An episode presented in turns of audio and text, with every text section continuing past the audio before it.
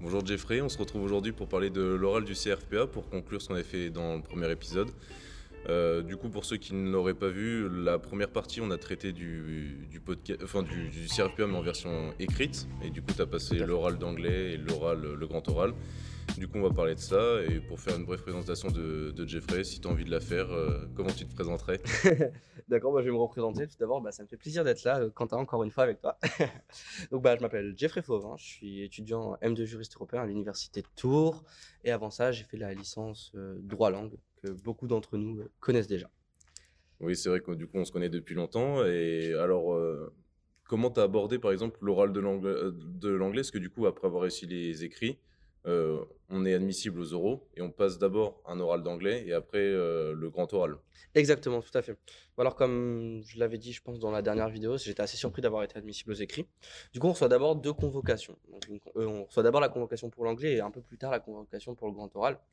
Donc, alors, euh, on va dire que l'épreuve d'anglais, c'est un peu l'épreuve reposante du CRFPA. C'est c'est pas la plus dure. C'est euh, une épreuve que tu as su aborder facilement. Oh oui, assez. En fait, c'est donc l'épreuve est organisée en fonction de chaque IEJ. Mais il y a une chose qui est pareille partout, c'est que c'est 15 minutes de préparation et ensuite 15 minutes de d'exposé discussion avec euh, le professeur d'anglais. Donc à l'université de Tours, ce qu'on fait généralement, c'est qu'on nous donne des articles de journaux. Donc on doit d'abord décrire, un peu analyser, un peu commenter aussi. Et ensuite, on a quelques questions de la part euh, du, du professeur, en l'occurrence une, une professeure. Et c'était sur des droits fondamentaux Alors non, non, non, c'est vraiment de l'actualité. Alors moi, j'ai vraiment eu de la chance à mon, à mon, à mon, à mon oral d'anglais parce que je suis tombé sur un sujet de droit européen. Oui, sur, euh, la Cour le tri- polonaise. le tribunal constitutionnel polonais. Donc du coup, c'était assez simple. J'ai vraiment bien parlé. On a bien dialogué. J'ai des petites questions, par exemple, sur euh, mes projets professionnels, etc., de la part de, euh, de la professeure. Et euh, ensuite, ça s'est bien passé. J'ai eu une bonne note. J'ai eu 9 sur 10. Donc j'étais assez content. Parfait. C'est pas coup, pareil il- pour le grand oral. Il y a eu qu'une professeure du coup. C'est ça, tout à fait. Une professeure dans une même salle et je préparais devant elle. Et après, je. Comme un oral classique qu'on pourra avoir à la fac du coup. Exactement, tout à fait. Et euh, concernant les questions que tu as eues, c'était pareil relié en, dir- en- avec ton sujet ou c'était vraiment euh, des sujets juste d'actualité juridique? Alors, euh, c'est pas vraiment du droit hein, qu'on fait en anglais, c'est vraiment de l'actualité générale, de la culture générale. Moi, c'était très lié à mon sujet. Par exemple, du coup, vu que j'avais parlé de, de la position du tribunal constitutionnel polonais, on en est venu un peu à la question des droits fondamentaux, de l'avortement, etc. Puis après, vraiment des questions sur, sur plutôt mon, mon projet, mon projet professionnel. Ok. Et du coup, euh, aucune similitude avec le, le grand oral du coup. C'est vraiment une épreuve un peu euh, à part. Oh oui, exactement. Puis c'est pas les mêmes coefficients. Oui, tout s'explique. Et du coup, concernant le grand oral, comment ça se passe Euh, Est-ce que c'est vraiment dur à réviser? Est-ce que les thèmes susceptibles d'être abordés, c'est vraiment que des sujets de droits fondamentaux Euh, Comment ça se passe? Alors, y il y a deux choses à voir, un peu l'organisation et un peu le programme. Je commence par quoi l'orga Hum, En vrai, tu peux commencer par euh, la, la préparation, par exemple, genre euh, essayer de- de- d'expliquer comment ça a été ton mood de révision. Euh, Alors- si ça a été, si tu as ressenti un relâchement, par exemple, ou enfin comment tu as abordé les révisions du coup pour le grand oral. Donc alors moi c'était assez compliqué parce que j'étais en même temps, en même temps. Donc après moi je m'étais déjà organisé pour essayer de faire tous mes, mes travaux euh, avant les résultats des écrits. Est-ce qu'il faut ça. rappeler que du coup tu as fait ça en même temps que faire ton master 2 Tu C'est ça. n'as pas pris de temps personnel. euh, Non, Tu l'as c'est- vraiment fait en même temps que c'était tes ça, études? un peu ça qui était compliqué vraiment d'aménager un master 2 qui était assez exigeant à ce moment-là. Vraiment en début d'année on avait vraiment beaucoup d'exposés, beaucoup d'euros. Et ensuite euh, le grand oral. Donc moi ce que j'avais fait c'était vraiment euh, essayer de tout faire avant mes résultats. Comme ça dès que j'avais mes résultats je m'y mettais. Alors c'est pas quelque chose qu'il faut faire. Euh, je déconseille. Après les écrits c'est bien de prendre un petit peu de repos mais 4-5 jours ça suffit. Comme ça on peut se mettre direct, euh, directement aux euros. Que moi j'ai vraiment pas fait ça. Ouais, c'est vrai, il y a combien de temps de latence entre le- les écrits, l'oral d'anglais et le grand oral? Alors, ça dépend des années, ça dépend des IEJ, mais moi, en l'occurrence, c'était les écrits, donc ça s'est terminé vers le 13-14 septembre, quelque chose comme ça. J'ai eu mes résultats fin octobre, et euh, j'ai eu presque un mois de révision pour le grand oral. Un peu moins, trois semaines. Donc là, j'arrive, trois semaines de révision. Donc, euh, je, je- j'ai essayé d'aller à l'essentiel directement. Donc, euh, parce que normalement, en fait, il y a deux choses pour le grand oral qu'il faut savoir. Donc euh, j'ai eu la pression à ce moment-là, donc je, me suis lancé. J'ai un peu mis mon master de côté et j'ai vraiment essayé de me mettre à fond dans le grand oral. Donc heureusement que j'avais déjà fait mes travaux avant. Et en fait, euh, il y, a, deux questions. En fait, il y a deux choses vraiment qu'il faut savoir. Il y a d'une part le programme des libertés fonda et d'autre part tout ce qui est lié à la culture juridique générale. Parce qu'en fait, il y a deux parties à l'oral. Une partie liée aux libertés fonda, une partie d'entretien avec le jury où là, on nous pose justement des questions de culture juridique générale. Donc moi, je n'ai pas eu le temps de vraiment réviser la culture juridique générale, donc je me suis seulement vraiment focalisé sur les libertés fonda en espérant que mes questions de culture juridique générale, ce seraient des questions auxquelles j'aurais des réponses du fait bah, de mon parcours et de mes connaissances déjà acquises. Donc après, les libertés fonda, le programme est très très large. Il y a vraiment la partie théorique, tout ce qui est les fondements, l'historique des libertés fonda, la consécration, etc. Et après, on a une partie beaucoup plus pratique qu'on appelle les régimes des libertés fondamentales. C'est vraiment toutes les libertés droit à la vie, droit à tout ça, vie privée, euh, vraiment, euh, vous prenez la CDH article par article, et tout en mélangeant en fait les différents fondements, hein, que ce soit nationaux, euh, européens, internationaux, etc., etc. Du coup, pour réviser, tu as surtout utilisé des manuels et aller directement à la source, j'ai envie de dire. C'est ça, tout à fait. Et l'erreur que j'ai fait, c'est que j'ai utilisé qu'un manuel de 700 pages que j'ai fiché, que j'ai plus ou moins appris. Et manque de change à mon sujet du grand oral, il y avait une liberté fondamentale que je n'avais pas identifiée parce que bah, je ne l'avais pas révisé dans mon manuel ou j'y avais pas, avais pas repensé sur le coup. Et donc, du coup, euh, c'était quoi, du coup, cette chose que tu n'as pas euh, révisée à la liberté à laquelle tu n'as pas pensé? La propriété intellectuelle et le droit de propriété en général. En fait, donc j'explique un peu comment ça se s'organise. Donc, euh, le grand oral, vous êtes convoqué. On a une heure de préparation sur un sujet. Le sujet peut être de n'importe quelle nature. Ça peut être un sujet type plutôt disserte, donc euh, un sujet abstrait comme euh, le droit à la vie, point. Existe-t-il un droit à l'avortement? Un sujet euh, de commentaires, d'arrêt, de texte, de citation, vraiment n'importe quoi, même de caricature. Et des sujets, des sujets plus défendre une position. par exemple, défendre qu'il existe un droit à l'avortement ou autre. Alors moi j'étais tombé sur un sujet qui s'appelait le street art, par exemple. Ensuite, on a une heure de préparation. Et après cette heure de préparation, donc on passe devant un jury qui est composé de trois personnes. Un avocat ou une avocate, un magistrat ou une magistrat, et un universitaire ou une universitaire. Généralement, ils essaient de mélanger un peu la composition en y mettant un peu de privatiste et de publiciste, histoire d'avoir des mmh, questions diverses et variées. Moi, voilà, j'étais tombé sur le street art et euh, donc, c'était un sujet que je ne maîtrisais pas forcément, donc j'ai essayé de rattacher avec mes connaissances. Donc, j'ai surtout attaqué ça sous l'angle de la liberté d'expression. Et j'ai une approche très très large euh, du sujet. Vraiment, pour moi, le street art, dans ma définition, c'était tout ce qui se faisait dans la rue et qui était artistique. Alors que pour le jury, c'était plus vraiment centré sur les graffitis. Et donc, moi, j'ai très peu évoqué le droit de propriété, etc. Et c'est ça qui m'a mis euh, un peu dans la panade. Surtout que c'est pas forcément évident, c'est pas des choses qu'on aborde en cours. Effectivement. Donc, c'est pas forcément évident. Alors que, par exemple, il y a une personne qui est passée à tour qui est tombée sur Peut-on rire de tout Où là, déjà, c'est un peu plus euh, facile de, parler de ça, où on, a moins de chances de, vaciller. Oui, puis après, ça dépend des parcours. Il y a eu aussi des sujets sur, par exemple, les droits de l'environnement.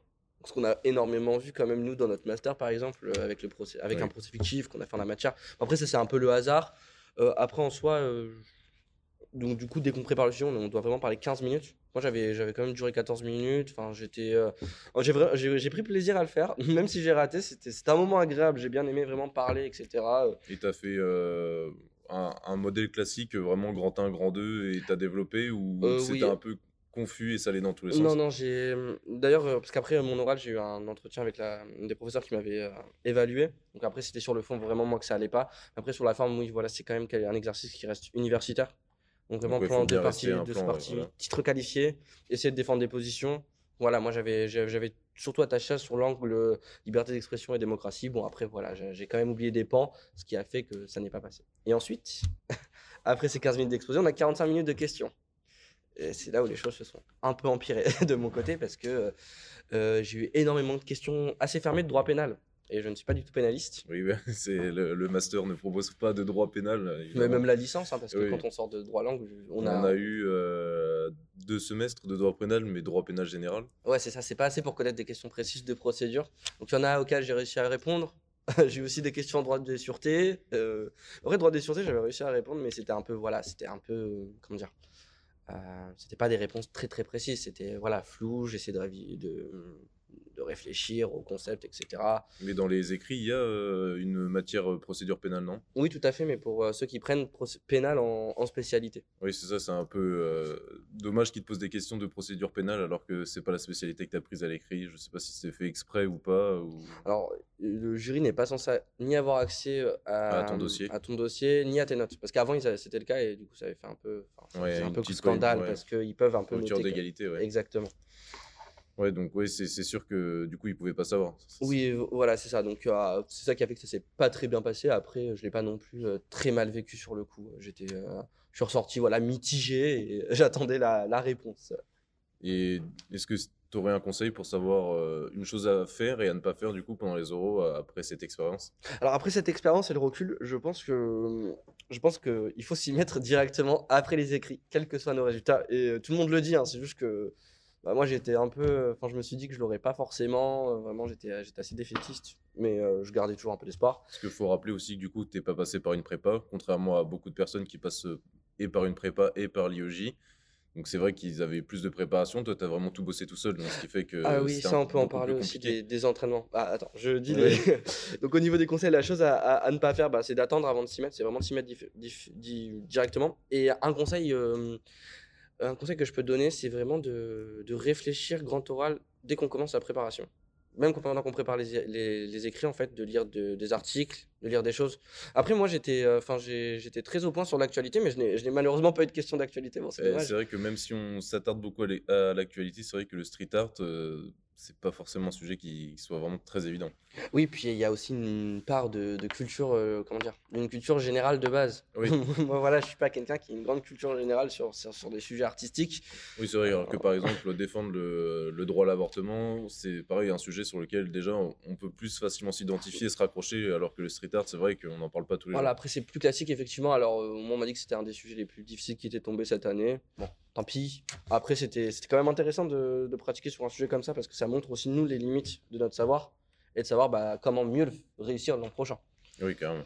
Et sinon, du coup, pour les entraînements, Ouais. alors ce qui a été problématique, c'est que l'IEJ n'a pas vraiment organisé trop d'entraînements. Moi, j'ai réussi euh, à m'organiser auprès de certains professeurs qui m'ont qui m'ont grandement aidé et que je remercie d'ailleurs, ce qui Oui. m'a quand même donné de la méthodologie. Et du coup, faut, faut aussi du coup, euh, dire que ça peut être un conseil pour euh, ceux qui ont envie de passer euh, le CRFPA, de contacter directement des professeurs qui seraient là directement pour eux, pour pouvoir les aider, parce que du coup, on t'a aidé pour les écrits Voilà. aussi, et du coup aussi pour les euros, tu as eu deux professeurs qui t'ont aidé pour les... Oui, voilà, j'ai eu des conseils, etc.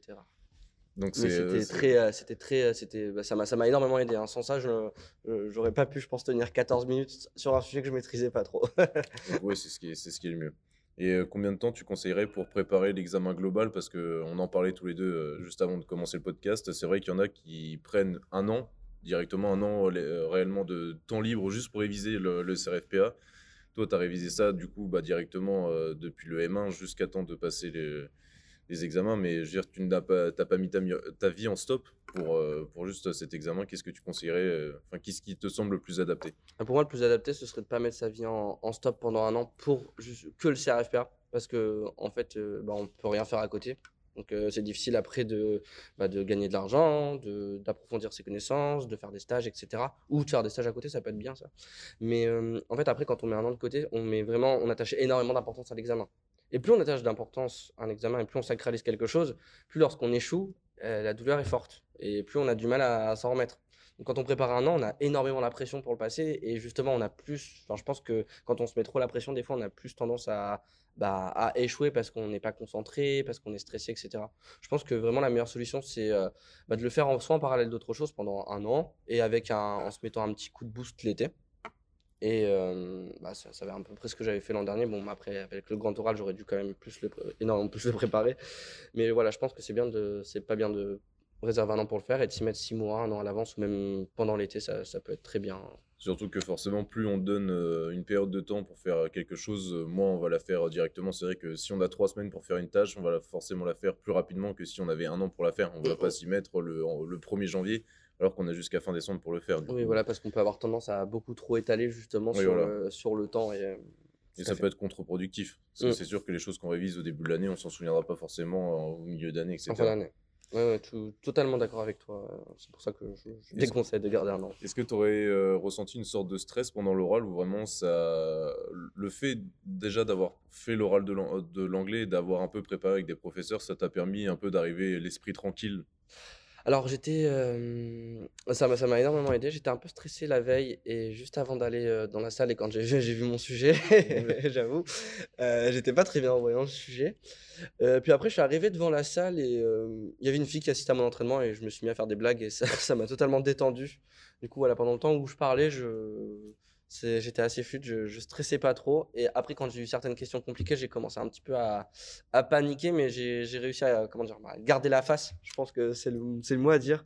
faut, voilà, faut, faut vraiment, je pense, garder la face pour, euh, pour essayer de convaincre le jury. Parce que du coup, après, j'avais eu des retours sur mon entraînement et euh, euh, justement, ils ont, ils ont apprécié ce côté-là, ils m'ont dit. Et hum, bon, après, voilà, c'était vraiment sur le fond que ça ça n'a pas, ça pas fonctionné. Mais voilà, vraiment, euh, au grand oral, euh, si j'ai un conseil, c'est de, voilà, de garder la face, de pas paniquer parce que bah, ils visent quand même des, de futurs avocats. Et un futur avocat, et un avocat, c'est quelqu'un qui ne panique pas et qui ne, ne stresse pas trop, ou du moins qui ne le montre pas aux autres. Est-ce que les questions, tu dirais qu'elles étaient un peu déstabilisantes ou c'était vraiment, tu sais, pour te pousser euh, à, à dire quelque chose que tu n'aurais pas forcément dit pendant ton oral Alors j'ai eu au début voilà, des questions qui, qui ont essayé de m'aider pour l'oral, en, justement avec la propriété intellectuelle, où là j'ai pu développer un peu sur le sujet, mais ils sont vite passés à autre chose. Parce Et, que euh, tu savais pas ou... Mm. Moi, j'ai réussi à peu près à répondre. Après, je pense que mes réponses n'étaient pas assez précises. Mais j'ai j'ai pas assez de recul pour euh, dire Ouais. si, malheureusement, si je ne savais ou je ne savais pas. Après, j'ai eu des questions plus générales, mais des questions très fermées qui ne m'ont pas vraiment aidé parce que c'était des choses très précises. Et euh, c'était difficile bah, de, d'effectuer des de sortes de pirouettes, un peu pour euh, montrer qu'on a de la réflexion, etc. Montrer qu'on a des connaissances et des capacités. Donc, ça m'a un peu bloqué à ce niveau-là. Ok. Et est-ce que tu as su les résultats assez rapidement après le, après le- l'oral euh, Comment tu les as su Alors, c'est une semaine après. Donc, ça, c'était- Directement, ouais. Ouais, c'est ça. Et c'était affiché sur les murs de la fac et sur un groupe Facebook. Donc, heureusement, j'étais chez moi. Ouais. Mais je l'ai bien vécu, je l'ai bien vécu. Et du coup, quels enseignements tu tirais de ton échec? Parce que c'est pas forcément une mauvaise chose en soi, euh, quand même, euh, pour, pour le souligner. Du coup, t'as pas, pas, pas assisté à des prépas, donc ce qui fait que j'ai pas envie de dire que l'échec est normal, mais l'échec est déjà plus prévisible que si vraiment t'avais assisté à une prépa. Et tu- je pense que tu peux quand même être assez fier de toi. Je pense que ça fait moins mal d'échouer quand on a- n'a pas dépensé énormément d'argent dans sa préparation, effectivement, et quand on a encore une année après pour se relever. Euh, je pense que c'est une, excellente chose en fait d'avoir échoué. Je...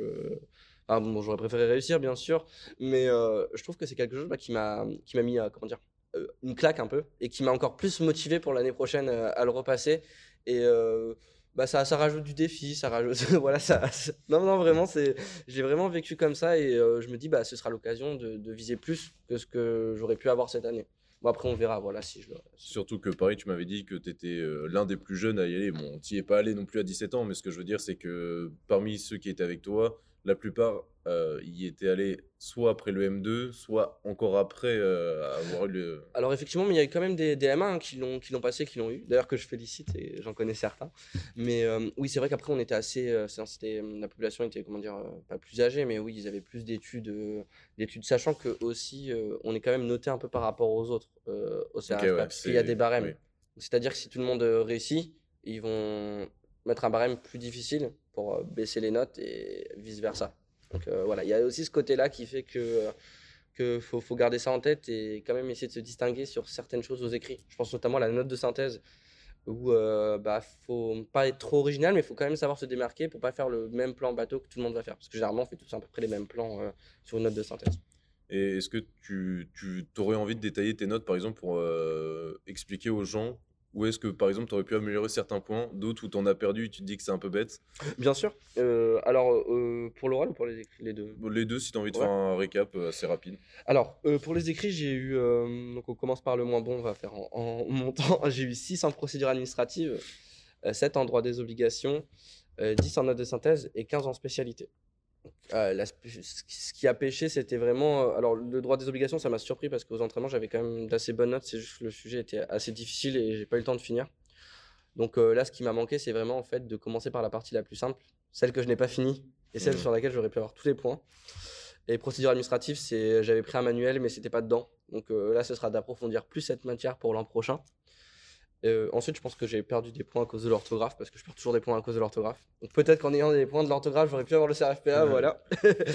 et euh, donc bah, le l'enseignement que j'en ai tiré, voilà, c'est d'approfondir plus cette matière, la procédure administrative et le droit des obligations, essayer d'avoir, euh, comment dire, de savoir aller plus vite et d'avoir plus une vue globale de la matière, plus un, un raisonnement en réseau qu'un raisonnement en entonnoir. Enfin, je sais pas si Ouais. c'est très clair, mais Si, c'est ouais, vraiment d'avoir toutes les, toutes les pans de la matière en fait en tête et de pouvoir les ressortir rapidement. Euh, pour la note de synthèse, je pense que bah, j'ai eu que 10 parce que j'ai fait quelque chose de trop basique en fait. Je- Oui, et- justement, euh, c'est ça l'originalité que tu disais euh, il y a quelques secondes, où il faut, faut se démarquer justement pendant ta note de synthèse. Ouais. Pas quelque chose d'extravagant, mais qui change des autres. pour que le prof ne lise pas 15 fois la même chose. Et aussi quelque chose que je peux dire, et pour pas que ça surprenne le jour du CRFPA, c'est qu'en fait, on doit rendre 4 pages et pas plus euh. Oui, c'est ça. À partir de 4 pages, c'est terminé. C'est ça. Sauf que quand tu t'entraînes chez toi, tu t'entraînes sur des feuilles soit A4, soit sur un ordinateur. Oui, c'est vrai que c'est. Ouais, Ouais, sauf qu'une copie d'examen, c'est plus court. C'est plus, faut- c'est plus ouais. court que les pages A4 et que les pages d'ordi. Et que les pages d'examen, et qui sont encore plus courtes. Euh, je pense qu'avec mon écriture, 4 pages de pages d'examen, c'est 3 pages à la main, en fait. Ou Ok. 3 pages et demie. Voilà, juste quelque chose qu'il faut avoir en tête. c'est vrai que c'est pas mal de le préciser. Et euh, je sais plus où j'en étais. Et pour euh, la spécialité, bah, Oui, ça, s'est super bien passé. Ça s'est bien passé. Bon, après, voilà, je suis tombé sur euh, quelque chose sur lequel j'étais à l'aise. Donc, je sais que pour l'an prochain, voilà, faudra que je fasse très attention au droit du commerce international parce que c'est là où j'ai un peu le plus de mal. Du coup, l'anglais 9 sur 10, ça s'est super bien passé. Voilà, et le grand oral, c'était 7 sur 20. Ce qui, c'est, ce qui est pas ouf. On va pas se Et du mentir. coup, après, sur les, sur les conseils et ce qui a pêché, du coup, tu l'as dit. Ben voilà, ce qui a pêché, ça a été vraiment euh, l'actualité, enfin, les connaissances générales des matières euh, que je n'ai pas étudiées. Donc là, voilà, le but pour l'an prochain, ça va être de voir les grands pans du droit pénal, du droit des biens, du droit du travail, un peu pour avoir voilà, des grandes idées et des grandes notions pour pouvoir euh, essayer de répondre à tout type de questions. Et euh, voilà, d'approfondir après certains droits et libertés fondamentales, tout en sachant qu'il y a une grande part de hasard aussi euh, dans les sujets qui Oui. tombent. hein. Bah, je te remercie encore une fois d'être venu et d'avoir fait notre deuxième épisode avec nous. Euh, Est-ce que tu auras un petit mot pour la fin?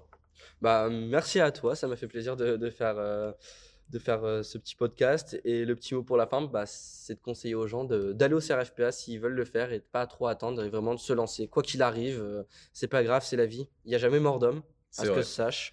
Et euh, faut se lancer. Et une petite phrase que j'ai lue et qui m'a semblé tout à fait vraie et qui permet, à mon sens, de- d'aborder les examens, que ce soit euh, à la fac ou même après ou même encore avant.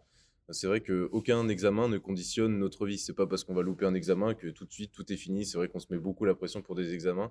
Et c'est vrai que j'ai lu ça, je, je sais plus où, et c'est vrai qu'aucun examen ne conditionne nos vies. Donc une fois qu'on se dit ça, même si on échoue, c'est c'est pas la fin du monde. C'est ça, tout à fait. Bon, pour faire une petite phrase bateau de la fin, ce Non, qui compte, ce qui compte, c'est pas de, ce qui- ce compte, c'est pas si on tombe ou de ne jamais tomber. Ce qui compte, c'est de se relever et d'avancer dans la vie. Du coup, merci beaucoup Jeff d'être passé. Euh, on remercie les auditeurs de nous avoir écoutés. Et le prochain thème sera, euh, sera Erasmus avec euh, une, une amie à toi, Marianne, et aussi un M1 euh, avec, euh, avec qui on fera ça. Donc on remercie beaucoup de nous avoir écoutés. N'hésitez pas à nous suivre sur Instagram et sur notre euh, autres réseaux. N'oubliez pas aussi de vous abonner au compte Spotify. Et on vous remercie. Au. Merci, Eve. Au revoir.